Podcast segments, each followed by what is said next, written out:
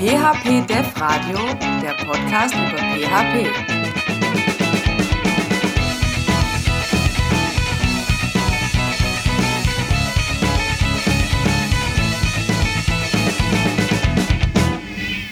Herzlich willkommen bei einer neuen Folge des PHP Dev Radios. Wir sind bei der Folge Nummer 3, heute am 11.06.2017 und neben mir ist in dieser Folge der Claudio. Hallo Claudio. Ja, hallo, schön wieder hier zu sein. Hallo Zuhörer. Ja, und nachdem wir die letzten zwei Folgen dann doch ein bisschen über unserer Zeit lagen, wollen wir schauen, dass wir heute mal eine kurze, knackige Sendung zu dem Thema Peer, PHP und Continuous Integration ähm, zusammenstellen. Und wir haben einiges vorbereitet und ich denke, das werden jetzt sehr tolle 40, 45 Minuten, wo wir uns über dieses Thema austauschen. Doch zuallererst starten wir mit unserem News-Bereich und ich habe heute mal das große Thema PHP 7 sozusagen mitgebracht als News und zwar in Form von Werkzeugen, weil immer mehr Werkzeuge oder Pakete aus dem PHP-Universum mittlerweile auf PHP 7 oder 7.1 aufspringen und ähm, auch den Support zum Beispiel von HHVM, also der Hip-Hop virtuellen Maschine, droppen, also nicht mehr unterstützen.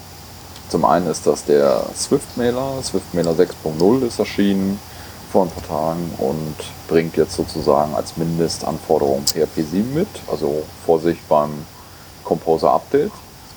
Das ähm, mit dem HHVM betrifft mittlerweile Zend, WordPress und Symfony und jeder, der sozusagen sich heute noch überlegt, nämlich die HHVM von Hip-Hop, sollte berücksichtigen, dass man im Zweifel eben einiges an Nacharbeiten in den beliebten Frameworks tun muss.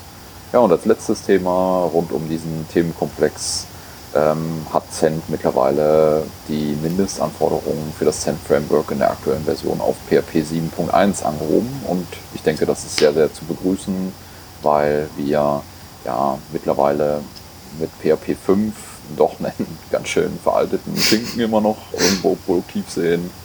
Und ähm, PHP 7.1 ja jetzt mittlerweile auch schon ein gutes halbes Jahr ähm, verfügbar ist und man ja immer sozusagen auf das Neueste gehen sollte, um einfach die Patches, Bugfixes, Security-Themen und so weiter top aktuell in seiner PHP-Version zur Verfügung zu haben.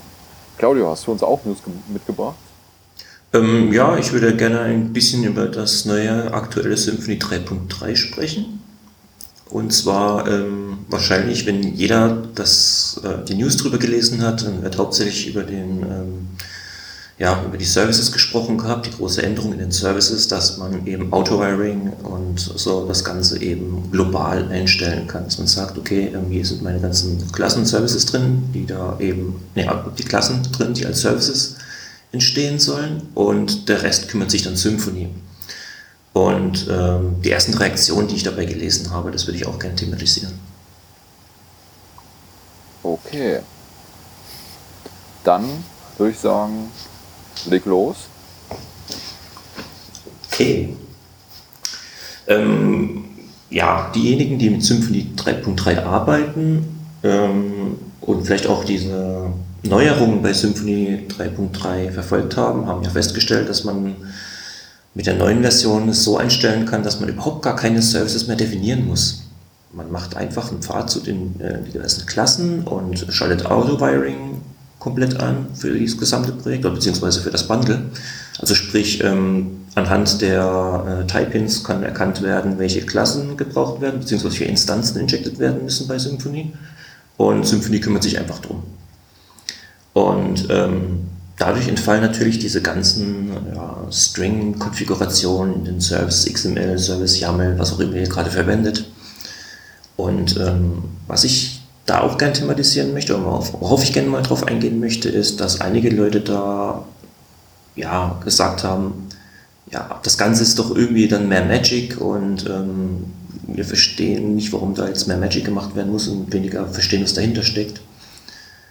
Und ähm, ich glaube eigentlich, wir haben die, allein schon mit der Tatsache, dass wir diese, diese äh, Datenstruktur XML, YAML haben, haben wir eigentlich schon ein bisschen Magic gehabt. Wir haben eine Datenstruktur, die wir einfach getippt haben und auf magische Art und Weise ist daraus dann halt eben diese ähm, Service-Konfiguration im Cache gelandet bei Symfony und ähm, ja, ich glaube, wir haben jetzt einfach noch weniger Konfiguration, die gemacht werden muss, damit das entstehen kann. Mhm. Das heißt, du siehst eher den Vorteil, dass man sozusagen weniger konfigurieren muss, schneller am Ziel ist und man sich einiges an, ja, ich sag mal, lästiger Konfigurationsarbeit erspart. Ach, das hat, ja, also die Konfigurationsarbeit ersparen ist schon eine ziemlich gute Sache. Ähm, natürlich hat das Ganze auch Nachteile, bringt es Nachteile mit sich, klar, aber man hat immer noch die Möglichkeiten, das auf das Altbewährte zurückzugreifen und eben die ganzen Services selbst zu definieren. Also das ist ja geblieben.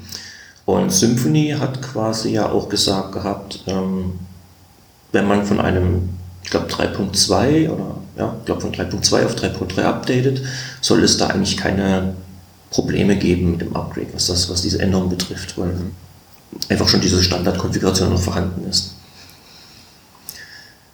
Autowiring ist ja auch quasi schon ein bisschen Magic, meinen manche.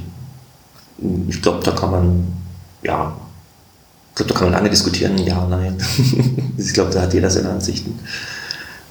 Ja, ich finde das eigentlich eine gute Sache. Ähm, wenn man dann immer noch sicher gehen kann, was denn jetzt gerade injected wurde, ähm, durch eine Konfiguration, wenn man das eben erzwingen möchte, dass eine gewisse Instanz äh, dort hinein soll oder nicht. Ansonsten finde ich das aber eigentlich eine sehr, sehr gute Sache, dass man sich das sparen kann äh, und der Applikation sozusagen überlässt, ähm, die richtige Dependency an der Stelle zu finden, vor allen Dingen, wenn es nur eine Möglichkeit gibt, was ja sehr häufig der Fall ist. Mhm. Gut, dann würde ich sagen, äh, schließen wir den News-Bereich für heute. Und ähm, ja, ich bin auch gespannt, wie die diese Diskussion fortführen. Wir werden in den Shownotizen mal noch den Link zu dieser Ankündigung setzen. Da gibt es ja durchaus schon die ein oder andere lebhafte Diskussion in den Kommentaren. Ansonsten kann man das Ganze auch sehr gut auf Twitter weiterverfolgen. Und ähm, ich würde sagen, wir gehen in unser heutiges Thema Continuous Integration und PHP hinein. Und ich würde erstmal die ähm, erste Frage in den Raum stellen. Ähm, was ist denn eigentlich Continuous Integration? Claudia, was bedeutet Continuous Integration für dich? Hm, was bedeutet das für mich? Also, was, was die Entwicklung betrifft, sehe ich darin die Möglichkeiten, dass wir ziemlich schnell, also um es allgemein zu halten, dass man ziemlich schnell neue Features von Entwicklung bis zum Endstand, sprich dem Live-System bringen können. Und zwar in einem relativ kurzen Zeitraum und dabei aber mit einer ziemlich großen Sicherheit. Um es kurz zu fassen. Wie sieht deine Definition aus? Ja, also ich kann deine, ähm, deine Auffassung schon mal aufgreifen. Ich äh, teile das an der Stelle schon. Ja, ich teile äh, schon zwischen Continuous Integration und dem, was du jetzt gerade gesagt hast, dem Continuous Deployment dass sich für mich dann hinten raus anschließt, weil für mich ist die Continuous Integration erstmal genau das, was der Name sagt. Eine kontinuierliche Integration von Code, ja, von Codeständen. Ähm, das äh, kann, in, wenn man jetzt zum Beispiel Git verwendet, eben von Branches sein, die man dann dort merged äh, und dann sozusagen automatisiert, idealerweise äh, gebaut wird, also ein Artefakt gebaut wird. Und wenn dieses Bauen des Artefaktes mir mit einer grünen Lampe in solchen Continuous Integration Systemen signalisiert wird, um das mal ganz bildlich äh, zu sprechen oder versuchen zu greifen, dann hat der Bild geklappt. Und daraufhin schließt sich für mich der Continuous Deployment Prozess an, eben ich sage, okay, ich habe einen automatischen oder einen halbautomatischen Prozess, um dieses Artefakt, dieses Software-Artefakt dann ähm, zu einem ja, Entwicklungssystem, Stage-System, Produktionssystem zu bringen. Ähm, ja, das sind so die, die, die, die zwei, ich sag mal zwei Definitionen. Es gibt dort eine ganze Reihe von Auffassungen in der PHP-Community. Wir haben das jetzt gerade in der Vorsprechung auch schon gehabt. Man, es gibt, glaube ich, keine, die, also keine Definition von Continuous Integration, wo man wo jetzt alle sagen, äh, genau so ist es. Und deswegen wollen wir das jetzt mal hier in den nächsten Minuten, in der nächsten halben Stunde mal versuchen, ein bisschen auseinander zu dröseln. Zum Anfang steht für mich immer so eine Art, äh, also klar, ganz zum Anfang steht der Source Code, also ich habe irgendein Projekt, das habe ich programmiert und ähm, ich möchte jetzt sozusagen automatisiert verschiedene Dinge ähm, durchführen zu lassen. Vor der Automatisierung steht für mich erstmal die Standardisierung. Ja, also wenn man jetzt zum Beispiel sagt, okay, ich habe jetzt meinen Source Code und ich möchte jetzt diesen Source Code immer gegen, äh, gegen, gegen verschiedene Unit-Tests überprüfen oder gegen Source Code Qualität, also Coding Guidelines überprüfen, dann sitzt ja der, die Automatisierung, die Standardisierung sozusagen von, von weg oder voraus. Ähm, für diese ähm, Standardisierung gibt es eine, eine, ganze Reihe unterschiedlicher Werkzeuge und Möglichkeiten. Ähm, zum einen haben wir dort natürlich das Thema Testing. Ähm, da ist sicherlich PHP Unit äh, gesetzt. Ähm, Claudio, hast du PHP Unit ähm, oder neben PHP Unit noch andere Testing-Werkzeuge im Einsatz heute? Ähm, meinst du jetzt diverse Runner oder meinst du jetzt auch diverse Libraries für Testing? Sowohl als auch, also ich sag mal Testing-Bibliotheken. Testing-Bibliotheken, ja. Ähm, ich habe mal einen Vortrag erstellt gehabt für die äh, User Group Karlsruhe, die ich da mal äh, vorgetragen hatte. Ähm, und da hatte ich eigentlich mich zum Beispiel auf äh, Mock-Libraries äh, gesetzt gehabt. Aber was Testing betrifft, um jetzt mal wieder auf die Runner zurückzukommen, da habe ich zum Beispiel neben PHP-Unit auch mal PHP-Spec getestet gehabt. Mhm.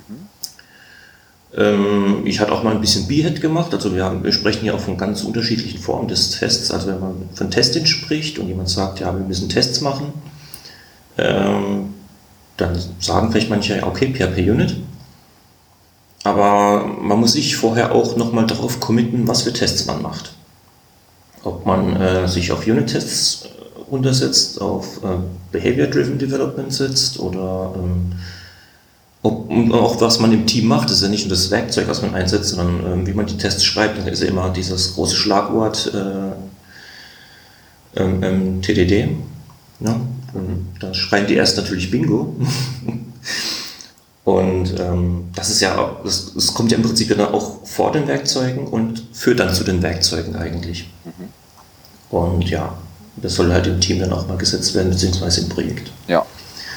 Das Schöne ist, wir hatten ja da in der Folge 1 schon eine ganze Reihe von Möglichkeiten, wie heute unsere Entwicklungsumgebung aussehen, angeschnitten. Für alle, die, die uns erst heute kennenlernen, sei die Folge 1 dann nochmal nahegelegt. Da kann man sozusagen noch mal ein bisschen tiefer in dieses ganze Thema der unterschiedlichen Vorgehensweisen, Testing-Themen und so weiter auch eintauchen. Da haben wir das ein bisschen intensiver beleuchtet. Ähm, gehen wir mal davon aus, wir haben sozusagen unser Testing, um, unsere Testing-Umgebung standardisiert. Dann kommt für mich danach immer das Linting oder davor das Linting und dann das Testing. Das Linting ähm, ist letztlich eigentlich nur eine Überprüfung, ob der Code, der ausführbar ist, äh, oder der Code, der vorhanden ist, auch wirklich ausführbar ist und PHP-konform ist. Und danach kommt für mich das Thema der Code-Sniffs. Ähm, da hat sich in den letzten Wochen und Monaten so ein bisschen die Welt auch weiterentwickelt von dem, ich sag mal, alteingesessenen PHP-Code-Sniffer hin zu neueren Werkzeugen und Frameworks. Eins, das ich hier herausheben möchte, ist der PHP CS Fixer, äh, der sozusagen dort die Standard Coding Style Guides von der PHP äh, FIG-Gruppe ähm, greifbar und ähm, nutzbar macht und natürlich auch noch verschiedene andere Coding Style Guides, wie zum Beispiel den von Symfony ähm, sodass man das dort ohne groß konfigurieren, so wie man das früher in dem Codesniffer halt gemacht müssen, ähm, einfach verwenden kann. Kennst du noch andere Codesniffing-Tools oder hast du noch andere Codesniffing-Tools im Einsatz, Claudio? Ähm, eigentlich nicht, aber ich würde gerne auch noch mal ein bisschen was, äh, weil wir gerade das Thema Continuous Integration haben. Ähm, das Ganze startet ja nicht mit ein nach dem Push, und das ist ja, wie schon erwähnt, startet es ja schon im Team bei der Entwicklung. Und das kann zum Beispiel ein Plugin sein bei ähm, PHP Storm, das ja zum Beispiel, bei dem man halt auch schön zum Beispiel einen Codesniff integrieren kann. Das ist mir gerade erst, eingefallen wieder. Bis hin zu, ähm, dass man sagt, dass man halt ähm, diverse Hooks hat bei Git, die dann eben verhindern, dass man etwas committen kann oder pushen kann, weil es einfach nicht irgendeinem Code-Standard entspricht. Ich selbst habe das noch nicht wirklich so gemacht gehabt, weil das Verteilen dieser, ja, dieser Strukturen jetzt, glaube ich, zumindest mein, nach meinem Wissen, ähm, nicht über eine Versionierung möglich wäre, sondern vielleicht über ein anderes Repository. Keine Ahnung, ich habe da jetzt nicht so große Gedanken drüber gemacht, weswegen ich das auch meistens dann immer nach dem Push äh, abprüfen lassen. Und ähm, was die Überprüfung von Code betrifft und ähm, diverse Smells, ähm, gibt es auch diverse Static Analysis Tools für PHP. Da haben wir ja auch äh, im Vorgespräch, äh, haben ja beide ja quasi schon einen rausgepickt gehabt. Ja. PHP Stan, das ist ja auch etwas, was vorgekommen ist. Das, was du erwähnt hattest, äh, ist ja ein bisschen länger schon bekannt und ähm, das ist auch etwas, was ich damals Magento-Entwicklern äh, empfohlen habe, die immer wieder das Problem hatten mit dem ähm, Namespacing bei Magento 1. Ich, äh, ja, ich nenne es mal Namespacing es ist, er hat vielleicht die, die, älteren Entwickler, die halt vor 5.3 aktiv waren, die werden vielleicht wissen, dass es eben keine Namespaces gab, dass es aber eine Klassenkonvention gab, die halt diverse Namespace-Art abbilden und die eben PSN 0-konform waren. Und bei Magento hat es halt schon Fälle gegeben, wo man keine Ahnung hat, wie so etwas nicht funktioniert und dieses Tool hat halt eben auch geholfen. Und ähm, ja, um, auf, um auf PHP Standards wieder zurückzukommen, Static Analysis Tools ähm, damit habe ich schon Erfahrung gemacht gehabt und ich finde, PHP Stan ist bei der mh, mm, bei dem Übergang von der PHP 5 Welt in die PHP 7 Welt recht interessant. Wenn man angefangen hat, die ähm, Type-Ins zu verwenden, weil ähm, PHP Stan zum Beispiel, das hat, da hat mir PHP Stan zum Beispiel sehr gut geholfen, dass ich Typecasts gefunden habe obwohl ich eigentlich ähm, drei Pins hatte und das Ganze halt eben redundant war und damit konnte man auch noch mal ein bisschen seinen Code cleanen. Mhm. Spannend. Ja, wir haben das ähm, bei uns auch im Einsatz und verwenden das ähm, insbesondere für, ich sag mal, den Check, um auf PHP 7 überhaupt gehen zu können weil ich äh, mit diesem äh, statischen Analyse-Tool relativ schnell auch herausfinde, was für Code denn ist denn unter PHP 7 sozusagen nicht mehr ausführbar oder welcher Code ist denn generell, ich sag mal, broken, ohne dass ich dafür einen, einen Testing-Framework ähm, habe. Ja. Weißt du, was schade ist? Was ist schade? Schade ist, ich habe ein Tool ausgelassen, weil ich glaube, dass es zu viel gewesen wäre für ähm, unser heutiges, äh, für unseren heutigen Podcast. Und zwar gibt es ein Tool, das genau das macht. Man lässt es beim Code drüber laufen, auch so ein Static Analysis Tool, das dir dann sagt, okay, das darfst du bei PHP 7 nicht ver verwenden, das ist deprecated. Also da gab es schon auch eigene PHP-Tools dafür. Ich habe es leider nicht mit in meine Liste aufgenommen, war Mist. Wir werden es in den Show Notes nachreichen. Okay. So dass man das ähm, sozusagen dann sich nochmal klicken kann. Weil du hast jetzt natürlich unsere Zuhörer schon sehr, ich sag mal, die Folter gespannt, äh, was für tolle Tools du denn hast. Aber lass uns vielleicht weitergehen. Wir haben mhm. jetzt das ganze Thema, ähm, wir haben das, wir haben unseren Source Code, wir haben äh, unsere Tests, wir haben Lins, wir haben Codesniffs, zum, zum Ende ähm, von, von dem ganzen Prozess. Äh, und diesen Prozess nennt man dann Bildprozess. Ähm, kommt dann für mich immer das Packaging. Ja, das heißt, ich packe dann meinen Source Code in ein, ich sag mal, in ein Artefakt, so nennt man, so nennt es der, der Softwarearchitekt oder der äh, Softwareentwickler, dass man hingeht und sagt, okay, ich habe ein ähm, Stück Code, das ist ausführbar und installierbar irgendwo oder ich kann das auch auf eine bestehende Instanz bringen und damit ein Update sozusagen fahren. Und dieses Artefakt kann ganz unterschiedlich aussehen. Kann ganz, das simpelste ist, glaube ich, ein TAR-Archiv oder ein gezipptes TAR-Archiv, ein ZIP-Archiv oder wenn man in einer, ja, ich sag mal, schon mehr Application-Server-like Umgebung unterwegs ist, wie zum Beispiel mit dem Zen-Server, kann das auch so ein ZPK sein, also so ein Zen-Package, ähm, wo noch verschiedene andere Sachen mit drin stehen, aber letztlich ist das auch bloß ein ZIP-Archiv. Jetzt haben wir sozusagen diese ganzen Schritte, ähm, ja, sind wir jetzt durchgegangen. Jetzt kann man natürlich sehr schnell äh, verschiedene Bash-Skripte dafür schreiben und das Ganze damit ähm, durchführen. Ähm, letztlich sind wir aber nicht die Ersten, die dieses Problem lösen, sondern ähm, es gibt schon eine ganze Reihe von sogenannten Bildrunnern ähm, oder Bildern, die, die eben dieses, diesen, diesen Ablauf sehr einfach ähm, ja, in Form von Prozessen ähm, zum einen erfassen, ein, also ein, die lassen einen erfassen in Form von einer XML-Datei in der Regel. Das ist zum einen AND, äh, hauptsächlich aus dem Java-Bereich oder aus dem C-Bereich kommt und äh, Fing, ein äh, ähnliches Tooling, das ähm, speziell in PHP geschrieben aus dem PHP-Bereich kommt. Und diese Tools erlauben es mir jetzt eben als Entwickler, diese unterschiedlichen Aufrufe, also zum Beispiel von einem PHP-Unit, von einem Linter, von einem Code-Sniffer und am Ende von einem Packager ähm, in eine XML-Datei hineinzuschreiben und äh, auch über Abhängigkeiten sozusagen voneinander abhängig zu machen, sodass ich dort auch unterschiedliche Build-Packages definieren kann, also sowas wie ein äh, Quick and Dirty Package, wo ich einfach nur das Nötigste mache, den Linter drüber laufen lasse, äh, das dann äh, tar oder packe und dann zur Verfügung stelle oder so ein komplexeren Bild, vielleicht auch mit ähm, äh, Frontend-Tests, die hatten wir das letzte Mal auch so ein bisschen angerissen, ähm, wo man, wo der Bildprozess einfach länger läuft und das Ganze nennt man dann zum Beispiel Nightly Bild, also einmal in der Nacht wird das Ganze durchgebaut. Und ähm, ja, das sind sozusagen für mich die zwei gängigsten oder die Top 10 oder Top 2 Bildrunner Tools, die ich auch in meiner äh, bisherigen Historie am meisten verwendet habe. Vielleicht noch Maven ein Stück weit, aus der Java-Welt, aber das ist dann doch schon sehr weit weg von der täglichen PHP-Arbeit. Genau, ja. Ähm, wenn wir das, äh, wenn wir so ein Bild sozusagen jetzt automatisieren können, also ich habe meine XML-Datei in AND und ich habe das Ganze aufgeschrieben, was denn da passieren soll, also mein Linter soll durchlaufen, meine Tests sollen durchlaufen, meine Sniffs sollen durchlaufen und am Ende soll das Ganze gepackt werden, dann ähm, muss ich das Ganze natürlich, ich sag mal, auch irgendwie automatisierbar irgendwo von einer Instanz ausführbar machen.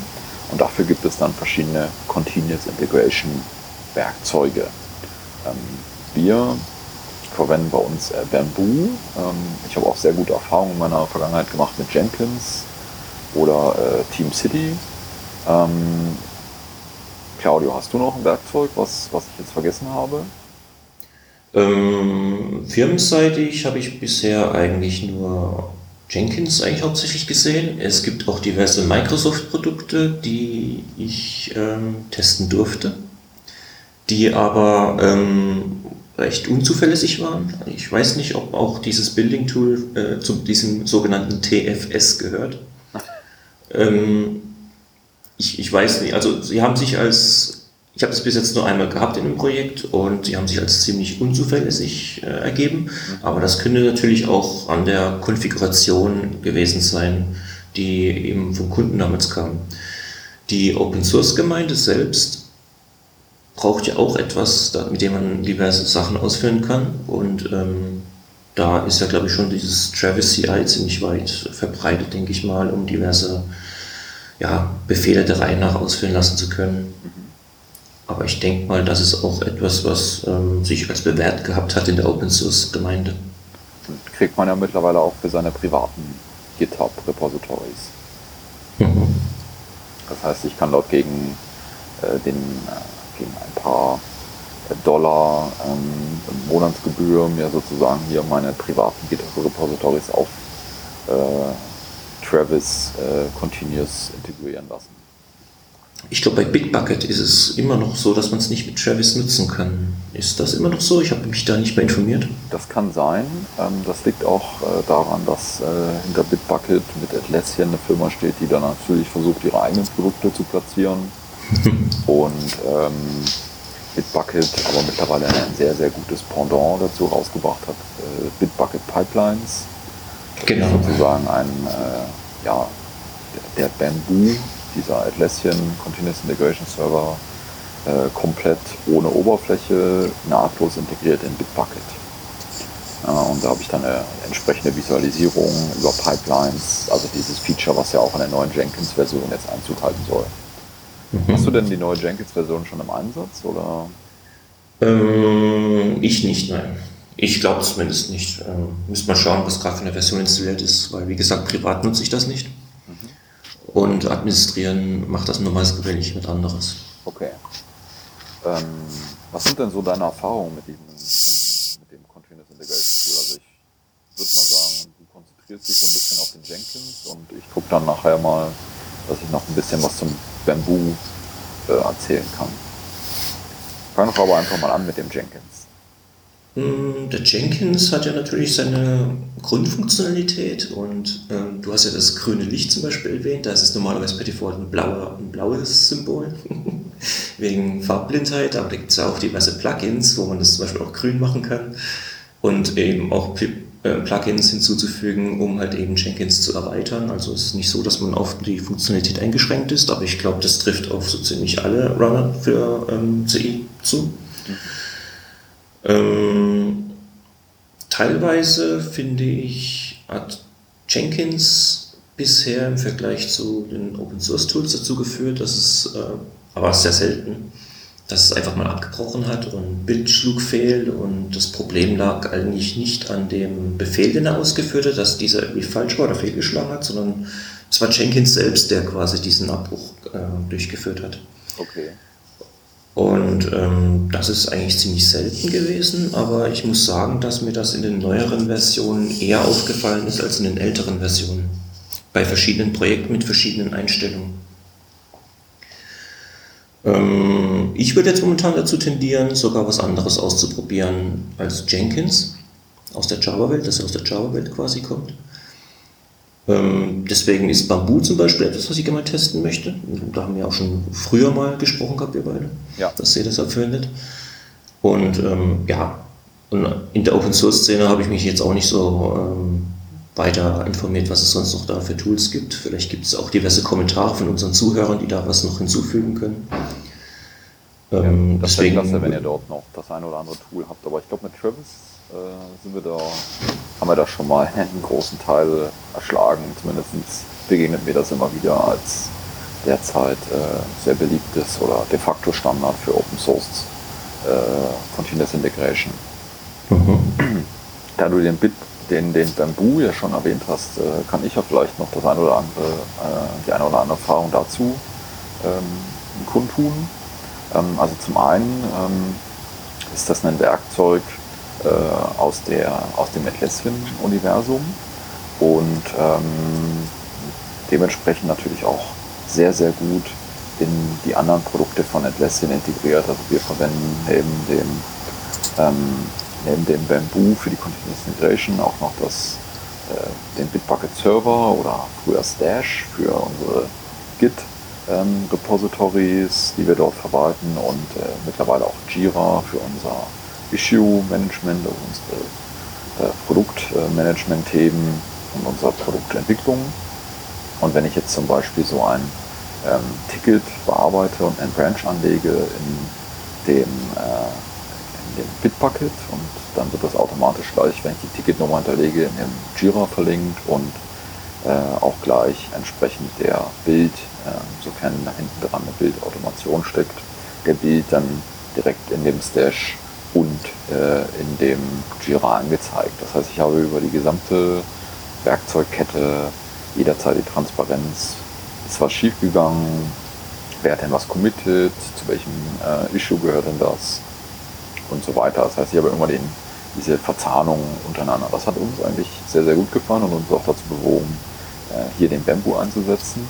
Neben einem Feature, das mittlerweile auch am Jenkins Einzug gehalten hat, aber das damals eben noch nicht verfügbar war, und das ist eben diese Build per Branch äh, Funktionalität. Was ist das? Also ich kann eben Build per Branch anschreiben und dann wird automatisch äh, aus meinem Git-Repository alle Branches werden ausgelesen und ich muss nicht wie früher beim Jenkins für jeden Branch ein eigenes Projekt sozusagen anlegen und äh, die dann auch noch verschieden maintainen, sondern ich kann sehr einfach hingehen und äh, mit diesem Feature mein einmal erstellte Bildautomation, also zum Beispiel meine End- oder meine Think-Datei und hier rufe ich die auf und was passiert denn danach, kann ich dann sehr einfach auf alle Branches eben anwenden und die Branches dann entsprechend auch aufräumen lassen. Also ich kann dann zum Beispiel sowas machen, wie wenn der Bild erfolgreich ist, dann melde das bitte zurück an das Git-Management. Äh, ja, der Bild war erfolgreich und das ähm, Git-Management soll dann einen Auto-Merge durchführen, zum Beispiel von einem Hotfix in eine Dev-Branch, sodass meine ganzen äh, Branches entsprechend immer aufgeräumt sind ähm, und ich nicht irgendwelchen Trash äh, über eine längere Zeit mit mir rumschleppe. Das sind solche Features, die dort sehr, sehr gut funktionieren. Wo ich ein bisschen enttäuscht bin immer noch, ist über die Abdeckung von äh, PHP-Tools, die in dem Bamboo ähm, vorherrschen. Also da muss man sich auf jeden Fall ähm, schon mal darauf einstellen, dass man sehr, sehr vieles, ähm, ich sag mal, selber machen muss oder um die Ecke denken muss. Also zum Beispiel ist es so, dass ich bei dem äh, PHP-Unit äh, nicht mehr out of the box äh, einen, einen, tollen PHP-Unit äh, Report nehmen kann und den visualisieren kann, sondern den in einen JUnit äh, äh, Report umwandeln muss und dieser JUnit Report dann entsprechend in dem Werkzeug Bamboo visualisiert werden kann. Es sind auch diverse HTML-Möglichkeiten einzubinden, weil wenn man sich zum Beispiel Code Coverage erstellen lässt, ist es ja möglich, dass man sich auch die ganze HTML ausgeben lassen kann. Ja, das, das ist über Plugins möglich, aber auch nichts, was äh, im Standard sozusagen so vorgesehen ist. Ja, also es sind mhm. schon, ich sag mal, man muss ein bisschen um die Ecke denken, ähm, aber es gibt auch eine Reihe von, Bucket, äh, von, von Plugins, die man dort sehr, sehr einfach installieren kann. Das ist ja sowieso ein äh, ein großes ähm, ja, Plus von Atlassian, dass man dort eben mit wenigen Klicks sich äh, aus der Plugin-Welt bedienen kann. Aber ich glaube, in dem Jenkins-Universum äh, fällt man da auf fruchtbareren Boden, was das Thema PHP angeht, oder? Ähm, damit der Vergleich fehlt mit anderen Tools großartig, äh, sage ich einfach mal ja. ja, ähm, es gab keine größeren Probleme mit Jenkins, was die Nutzung von PHP-Informationen betrifft, zumal man ja auch in der Oberfläche diverse Grafiken anzeigen lassen kann, mhm. die aufgrund von diversen Metriken aufgebaut werden. Was, was jetzt auch HTML-Seiten betrifft, die man sich generieren lassen kann, sei es zum Beispiel eben wie das erwähnte Code Coverage oder diverse Komplexitätsmetriken des Codes, die man sich vielleicht aus mit HTML anzeigen lassen möchte, wie die Klassen miteinander zusammenhängen und so da ist es, es ist eines der einfachsten Möglichkeiten, sich was generieren zu lassen und ich sehe das als, also ja, ich, ich sehe das halt schon mal als Pluspunkt, wenn man sowas schnell halt ziemlich integrieren kann in sein Tool. Ja, sehe ich auch. Und ähm, an der Stelle sei vielleicht noch der, der Hinweis ähm, auf das äh, Jenkins-Template, und zwar jenkins-php.org. Verlinken wir auch nochmal in den Show Notes. Da gibt es ein vorgefertigtes ähm, Jenkins-Projekt.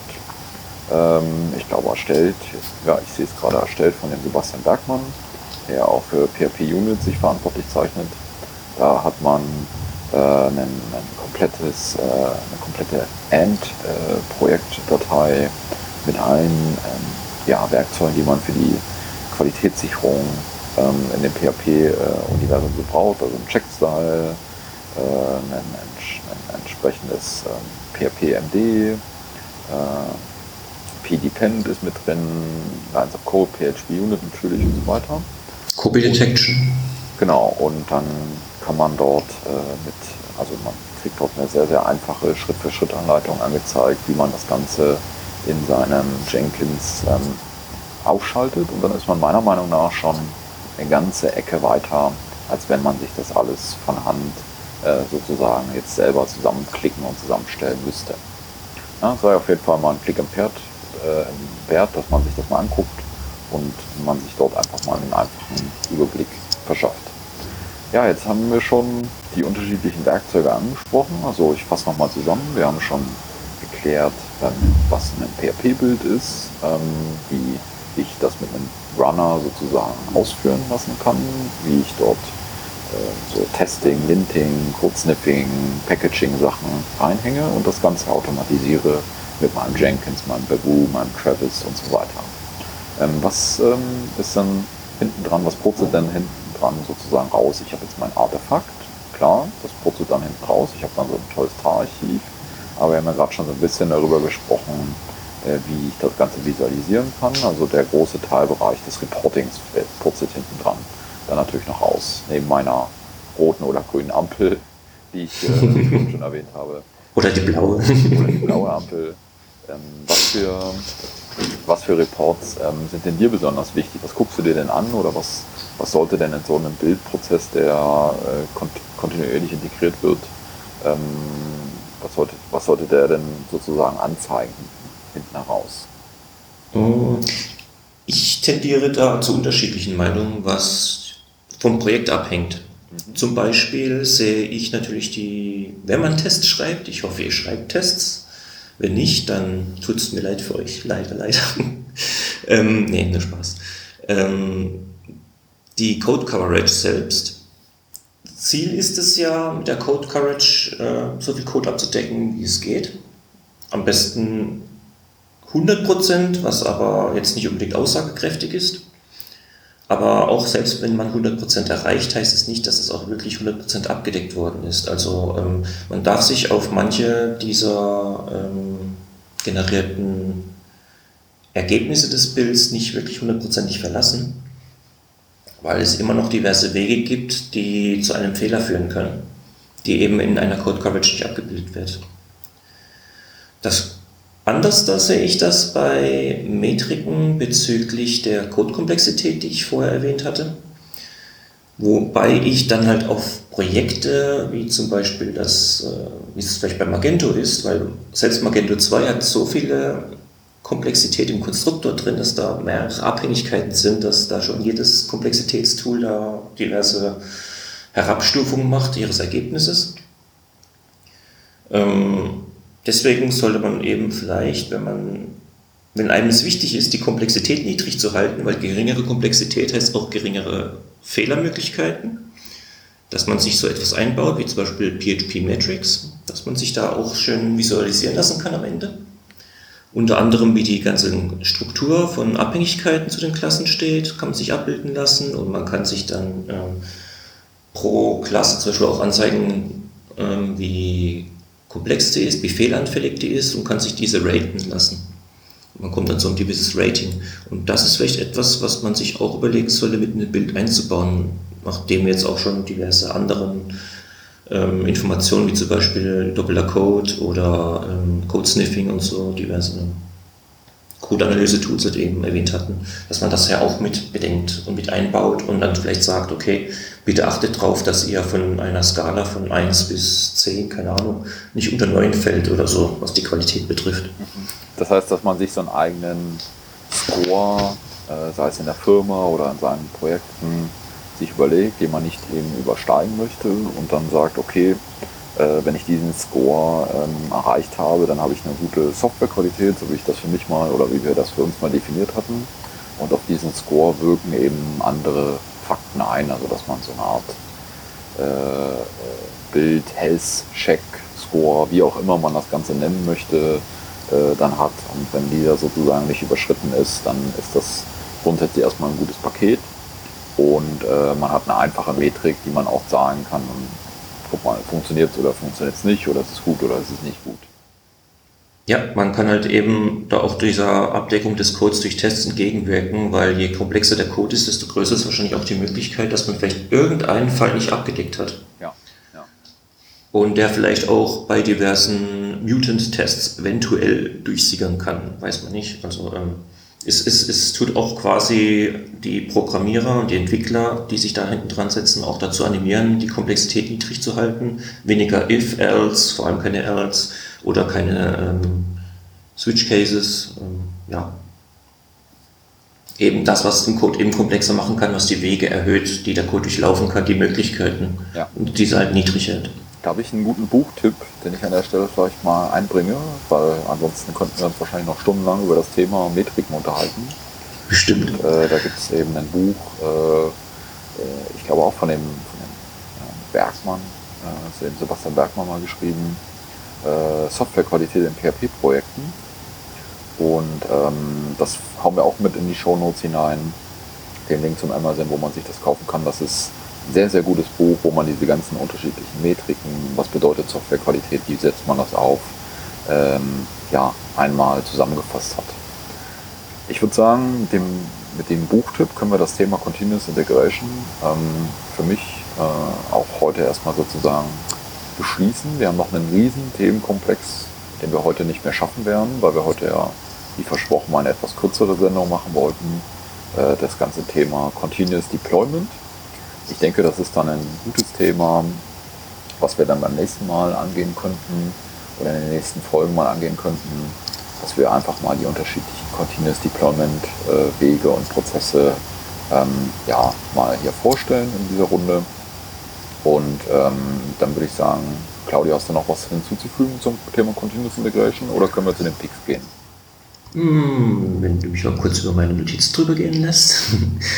Ähm, ja, am Anfang erwähnt hatte ich ja schon, dass man eben schon vor dem automatischen Bildstart eben auch darauf achten soll. Continuous Integration ist nicht nur Automatisierung, sondern es ist auch ein Weg zu entwickeln und ähm, oft committen, oft pushen zum Beispiel ist ja auch im Prinzip eines ja. der Grundeigenschaften, die man sich aneignen sollte, um eben Continuous Integration durchsetzen zu können. Und da, ich weiß nicht, ich glaube, das habe ich auch das letzte Mal, äh, bei der Folge 1 habe ich das, glaube ich, auch schon mal erwähnt gehabt, dieses PHP Inspection Plugin für PHP Storm, das ähm, ziemlich gut ist und das auch schon ziemlich gute Informationen und auch ziemlich gute Code-Analysen hat. Äh, was heißt Code-Analysen? Das ist quasi äh, in Code tu das quasi schon diverse Hinweise geben, dass etwas vielleicht falsch sein kann, etwas vielleicht verbessert werden sollte. Das kann ich euch noch ans Herz legen. Ähm, wo wir auch vorhin dieses ganze ähm, Code-Sniffing hatten und das alles, da gibt es ja auch dieses PHP QA. Das ist ein All-in-One-Analyse-CLI-Tool, mit dem man dafür sorgen kann, dass eben diese einzelnen Tools wie auch die Tests ausgeführt werden können und eben auch Ausgaben gemacht werden können. Das heißt, man spart sich halt diverse einzelne Befehle und hat halt eben nur diesen einen CLI-Befehl. Es gibt ja welche, die machen zum Beispiel ja in der Bash oder so, in, ihrem, in ihrer Entwicklungsumgebung halt ein, Alias oder eben halt, äh, eben vorhin auch schon erwähnt, vielleicht in Arndt oder in Fing ähm, oder in Robo sich äh, ein Befehl, der alles ausführt, diese, der, der, der Mutterbefehl sozusagen. Und das kann das ja quasi auch ersetzen. ansonsten ja, meine Liste ist ein bisschen größer, was die Tools betrifft, aber ich glaube, das übersteigt wahrscheinlich die Sendemöglichkeiten, weil da gibt es auch so Sachen wie DevTrack, das von dem von Senseo Labs, das ja auch ein bisschen stiller geworden ist, aber deswegen nicht umso weniger wichtig. Oder Semantic Versioning, dass eben vielleicht am Ende des Bilds auch schon ein Tag gesetzt wird mit einer bestimmten Version, die der semantischen Versionierung betrifft und halt eben auch eine Analyse des Codes entsteht, ein Diff sozusagen zwischen voriger und jetziger Stand der dann sagt, ähm, sorry, das ist leider, da ist ein Major Release notwendig oder so, dass man eben Semantic Versioning einhält. Äh, du siehst, man kann sehr viel drüber reden und äh, ich glaube nicht, dass wir einen drei Stunden einen drei Stunden Stream machen sollten. Nee. Die Leute. Ich glaube, das Vor allen Dingen, weil wir uns ja mal gesagt hatten, wir wollen mal unter der Stunde bleiben und äh, genau. ich glaube, das ist, das zeigt auch jetzt wieder genauso wie bei den anderen Themen, dass man sich dort wieder stundenlang unterhalten könnte, weil es eben mittlerweile in dem PHP-Universum so viele tolle Werkzeuge und so viele tolle Möglichkeiten gibt. Und ähm, wir können vielleicht dieses ganze Thema der, der, der, der ähm, Code-Sniffs, der Code-Analyse, äh, der Dependent, des Dependency, ähm, äh, der Dependency-Analyse, also wo gibt es Abhängigkeiten von Paketen untereinander und so weiter, sollten wir vielleicht nochmal in so einen, so einen extra Podcast nur für das Thema ähm, hineinpacken. Also seid gespannt, liebe Hörer. Wir werden dazu nochmal eine dedizierte Folge machen. Vielleicht kriegen wir dazu auch nochmal den einen oder anderen Gast, so wie bei der letzten Folge. Äh, ich glaube, Sebastian Bergmann würde sich da zum Beispiel sehr, sehr gut angebieten oder jemand anders aus dem Ökosystem, ähm, weil die dort einfach seit Jahren eine sehr, sehr gute Erfahrung mit haben. Von daher ähm, bin ich gespannt wie, äh, die, ja, die Entwicklung in dem Bereich weitergeht. Ähm, wir, wir verwenden eine ganze Reihe von diesen Werkzeugen auch und ich habe da auch sehr, sehr, sehr gute Erfahrungen mitgemacht und kann das nur jedem empfehlen, dort Augen und Ohren offen zu halten. Gut, dann würde ich sagen, ähm, schließen wir das heutige Thema und gehen zu unseren Picks. Und wie ich sehe, haben, hast du auch einen Pick mitgebracht. Mhm. Und ähm, dann würde ich sagen, steig du doch einfach mal mit deinem Pick ähm, heute ein. Okay, ich glaube, wir können schon mal im Voraus sagen, dass unsere Picks ja die Spieler vielleicht sehr interessant finden, die gerne im PC spielen. Ja, heute ist ein Gamer-Pick-Tag. Der Gamer-Pick-Tag. Ähm, und zwar habe ich ein Spiel als Pick genommen, weil ich eigentlich, also in meiner Teenagerzeit rum, war ich ein begeisterter Spieler von den 16-Bit-Konsolen, 8-Bit-Konsolen. Und damals dann später auch ein paar PC-Spiele und ja, irgendwann hat es bei mir halt aufgehört. Und seit letztem Sonntag habe ich wieder angefangen gehabt, länger in einem Spiel zu spielen, und zwar The Long Journey Home von äh, einem Branch von Dedalic, ich glaube von Dedalic äh, selbst ist sogar, was mir aus dem Grund Spaß macht, weil es mich an ein Spiel erinnert, das ich früher sehr gerne gespielt habe, und zwar Starflight. Und zwar ähm, im Allgemeinen ist es, ne, ist es äh, der Grundsatz, dass eben ein, der erste Überlichtgeschwindigkeitssprung einer Crew der eigentlich getestet werden soll, mit einem Unfall endet und diese Leute am anderen Ende des Universums stranden. Kennt vielleicht einige Science-Fiction-Leute sehr gut diese Geschichte. und man muss sich seinen Weg zurückfinden. Und ähm, die Macher dieses Spiels hatten sich das Ziel gesetzt, dass man auch als Spieler das Gefühl hat, man ist sehr weit weg von zu Hause und es ist viel hoffnungslos, es geht sehr viel schnell kaputt und ähm, aber die Starflight-Spieler werden halt feststellen, dass es eben auch diverse verschiedene Rassen gibt, mit denen man Handel betreiben kann, die halt ihre eigene Kultur haben. Die einen sind Krieger, die anderen sind Philosophen, ja, sowas in der Richtung. Und würden, diese würden sich da drin bestimmt auch ziemlich sehr wohl fühlen, weil da so manche Spielprinzipien da übernommen wurden. Und äh, es ist ein sehr ruhiges Spiel, also die, wo Starflight kennen, die wissen, dass es jetzt nicht unbedingt total mit Action behaftet ist. Man muss erforschen, man muss Planeten landen, äh, man darf keine Fehler machen. Wenn man mit der einen Rasse Freundschaft schließt, ist man automatisch der Feind der anderen Rassen. Ja, also man muss halt sich erst eine Entscheidung treffen. Und wenn man einen ruhigen Abend haben möchte, dann ist das ziemlich äh, gutes Spiel kann ich euch ans Herz legen. Wie sieht es bei dir aus? Bei dir sitzt ja eher was, nicht in der Zukunft, sondern bist eher so mehr in der Vergangenheit. Ne? Ja, ja, ich habe ein Spiel wieder für mich entdeckt, das ich auch äh, früher sehr, sehr gerne gespielt habe und mittlerweile auch wieder, nachdem ich es neu entdeckt habe, wieder sehr, sehr gerne spiele. Und zwar Age of Empires 2 ist nochmal neu aufgelegt worden in einer HD-Version. Ähm, habe ich mir über Steam, da war es letztens mal im Angebot für 20 Euro einfach mal ähm, sozusagen ja, gekauft und bin seitdem ja, Age of Empires 2 HD Fan. Ähm, das Schöne daran ist, sie haben nicht nur die Grafik verbessert, sondern sie haben auch den Multiplayer-Modus enorm verbessert. Und gerade über Steam könnte man eben sehr, sehr einfach dann in äh, Multiplayer-Games hinein, wo ich früher, ja, ein bisschen tut man es vielleicht auch vermissen, manchmal äh, LAN-Party-mäßig unterwegs war und unendlich viele Kabel und so weiter aufgebaut habe, mittlerweile einfach nicht mehr aus Zeitgründen dazu komme, äh, mein Wochenende so zu verbringen, ähm, ist es doch eine, eine, schöne Möglichkeit, auch mal nicht gegen den Computer zu spielen, wobei sie die KI auch sehr, sehr verbessert haben, sodass ich jetzt auch erstmal gut schwitzen musste, bis ich da einigermaßen wieder ähm, die Fähigkeiten beim Spielen drauf hatte, die ich früher mal schon konnte.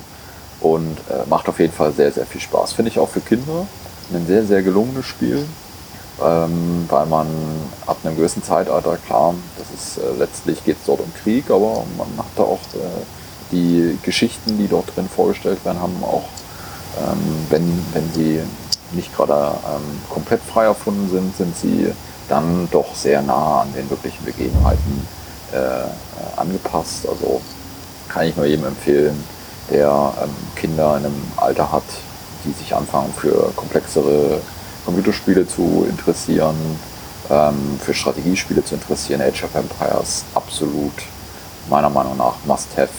Macht unwahrscheinlich viel Spaß, bringt einen unwahrscheinlich viel weiter und ähm, günstig zu haben bei Steam. Mhm. Gut. Weißt du noch, damals, als man vielleicht, als es dieses Internet gab, falls du dich erinnerst, dieses Internet, äh, hat man sich sein Modem ans Telefon angeschlossen, hat versucht, über dieses Modem zusammenzuspielen. Das ja. war zum Beispiel bei StarCraft auch so. Ja. Und dann die Verbindung hinzubekommen, das war noch Zeit. Kommt mir dunkel bekannt vor. Ja.